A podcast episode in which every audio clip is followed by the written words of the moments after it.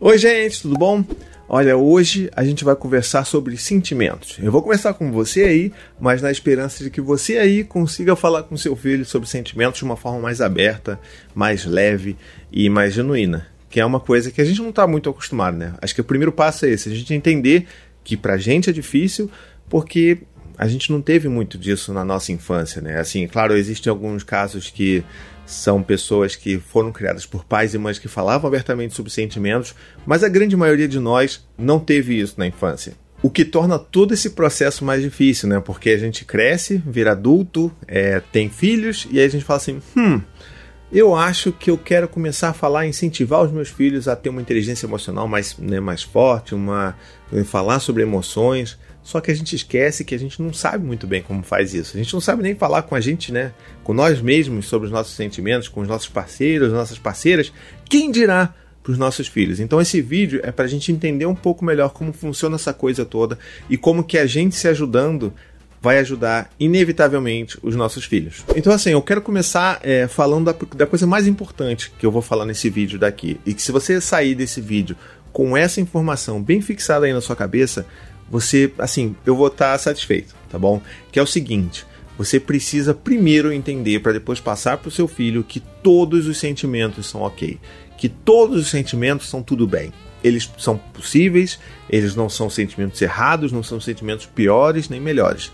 Por que, que eu estou falando isso? Porque a gente tende por causa do nosso próprio histórico, por causa de como todo mundo na sociedade vê os sentimentos, a gente tende a achar que só os sentimentos bons, né, entre aspas, que só os sentimentos de felicidade, de alegria, enfim, todos esses sentimentos que trazem um bem-estar é, instantâneo, é, que esses sentimentos são os únicos sentimentos bons. E que na verdade não existem sentimentos bons e ruins, são só sentimentos. São experiências e sensações e emoções humanas que nós temos e que precisam ser validadas. Então, a partir do momento que a gente começa a reconhecer que se eu sinto raiva, que se eu sinto inveja, que se eu sinto frustração, se eu sinto medo, é, ainda mais sendo homem, né? Se eu sinto medo, essas coisas todas são normais e tá tudo bem sentir isso, sabe? Você percebeu a sutileza disso que eu tô falando? Talvez não, mas eu acabei de falar, por exemplo, que tá tudo bem sentir inveja. Você viu isso? Talvez isso tenha causado um certo desconforto em você.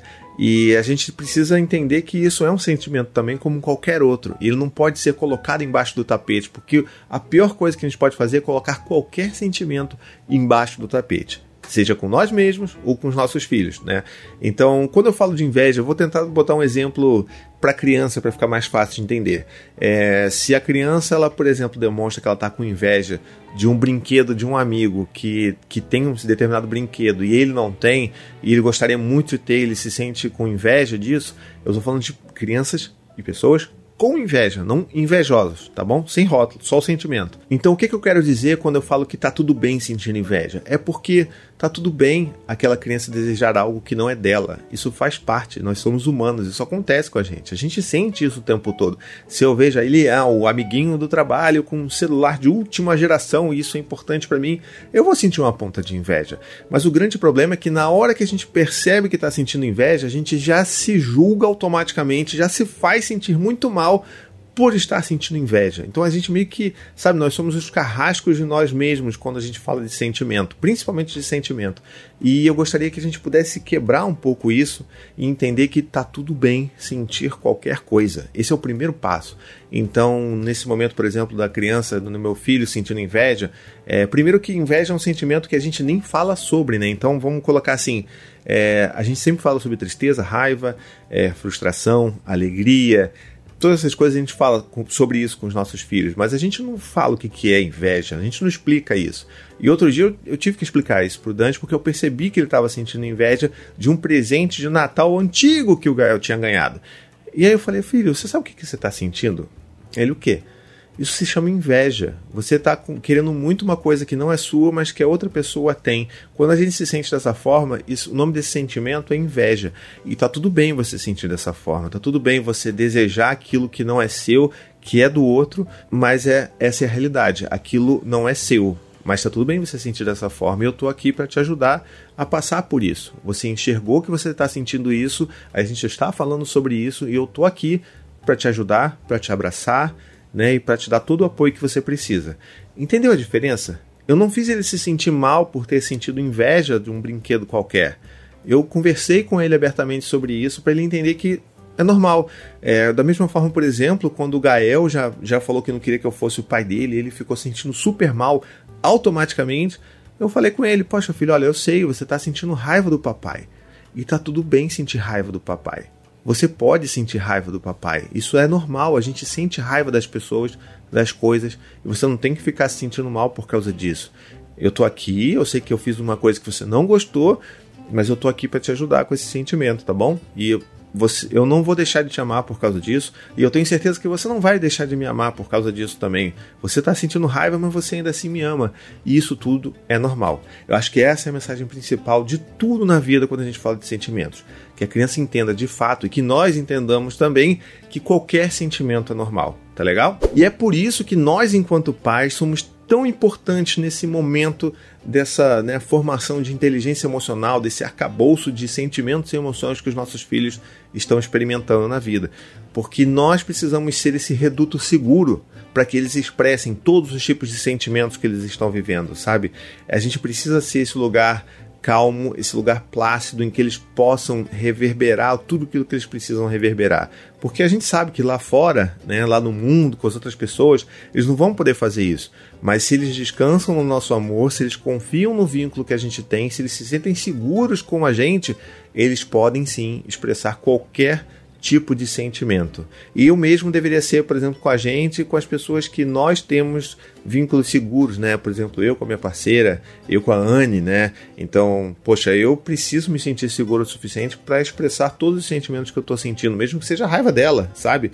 E ela precisa fazer de tudo o melhor possível para tentar entender e acolher isso. É claro que a gente às vezes pode não acolher, a gente pode ter os nossos dias difíceis também. Mas depois, quando tudo passa, a gente precisa rebobinar isso daí e conversar e falar: Poxa, olha, eu entendo que você estava sentindo raiva de mim, tá tudo bem, é isso normal mesmo, você pode sentir raiva, vamos tentar resolver então essa situação que fez com que você sentisse raiva de mim, né? Então vamos, vamos trabalhar sobre isso. Eu acho que esse é, é, é a beleza máxima de quando a gente está falando de relacionamentos, não só entre adultos, mas principalmente entre pais e filhos, tá bom? E agora, por mais que isso tudo soe fácil para você aí, eu sei que é muito difícil na prática. A gente não teve isso nas nossas infâncias, pelo menos assim, a maioria de nós. Então a gente também precisa, enquanto a gente está ali criando os nossos filhos, correndo atrás para entender e resolver nossas próprias questões. E eu acho que isso é perfeitamente normal. E se sentir frustrado, inclusive, porque a gente não está conseguindo fazer isso, também está tudo bem, tá? Você não precisa sentir mal por não estar conseguindo, se sentindo frustrado por isso e vai se punir mais ainda porque você está frustrado. Então, entenda, tudo isso é normal. E, inclusive, é um exercício que a gente precisa fazer, porque ainda mais se você, como eu, tem essa dificuldade já de início de não, não conseguir falar muito sobre seus sentimentos, é importante que você pratique. Então, fica aqui o meu, meu pedido, meu desafio para você que é vá até o espelho durante algumas vezes do dia, né? Ou pelo menos uma vez ao dia.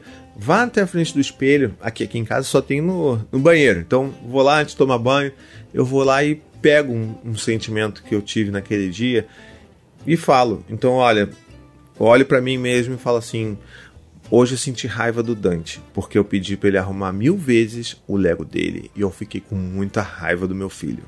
E tá tudo bem eu ter ficado com raiva dele.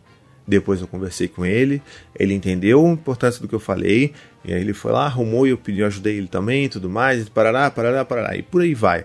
Então eu acho que a gente precisa ter é, esse, esse, diálogo genuíno primeiro com nós mesmos. Então o espelho eu acho que é uma boa, pelo menos para mim funciona bastante. Você chegar lá e falar algum sentimento que às vezes é considerado proibido, sabe? E comece a partir daí. E aí você pode fazer uma coisa que eu tenho praticado bastante com os meninos e comigo mesmo aqui, que é o check-in emocional. Eu falei até sobre isso numa das minhas lives anteriores, né, é, aqui no YouTube, falando sobre como que é importante a gente ter esse momento do, do check-in emocional. O que, que é isso? É como se você fizesse uma marcação ali, marcou o ponto, bati o ponto da minha emoção naquele dia. Como que eu estou me sentindo? Então é, é importante você reservar esses momentos do dia com seu filho, né, com seus filhos, é, num lugar seguro, né? um lugar calmo, seja no sofá da sala, é, sem interrupções, sem TV, sem tela, sem celular, sem nada, então, ou na cama, e perguntar, poxa filha, conta pro papai agora Como é que foi o seu dia hoje? Você teve algum sentimento muito difícil hoje que você teve dificuldade de lidar? Conta para mim qual foi o sentimento mais difícil, qual foi a situação mais difícil para você hoje.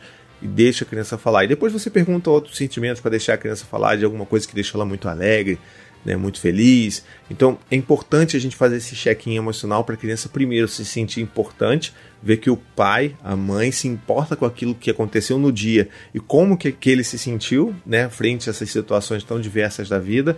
E também a gente pode compartilhar isso com os nossos filhos. Então fazer esse exercício de, olha filho, sabe, hoje o papai ficou com muita raiva de você, sabia? Eu fiquei com muita raiva de você porque eu queria muito que você arrumasse e você não ouviu o papai, e o papai também não perguntou direito, né?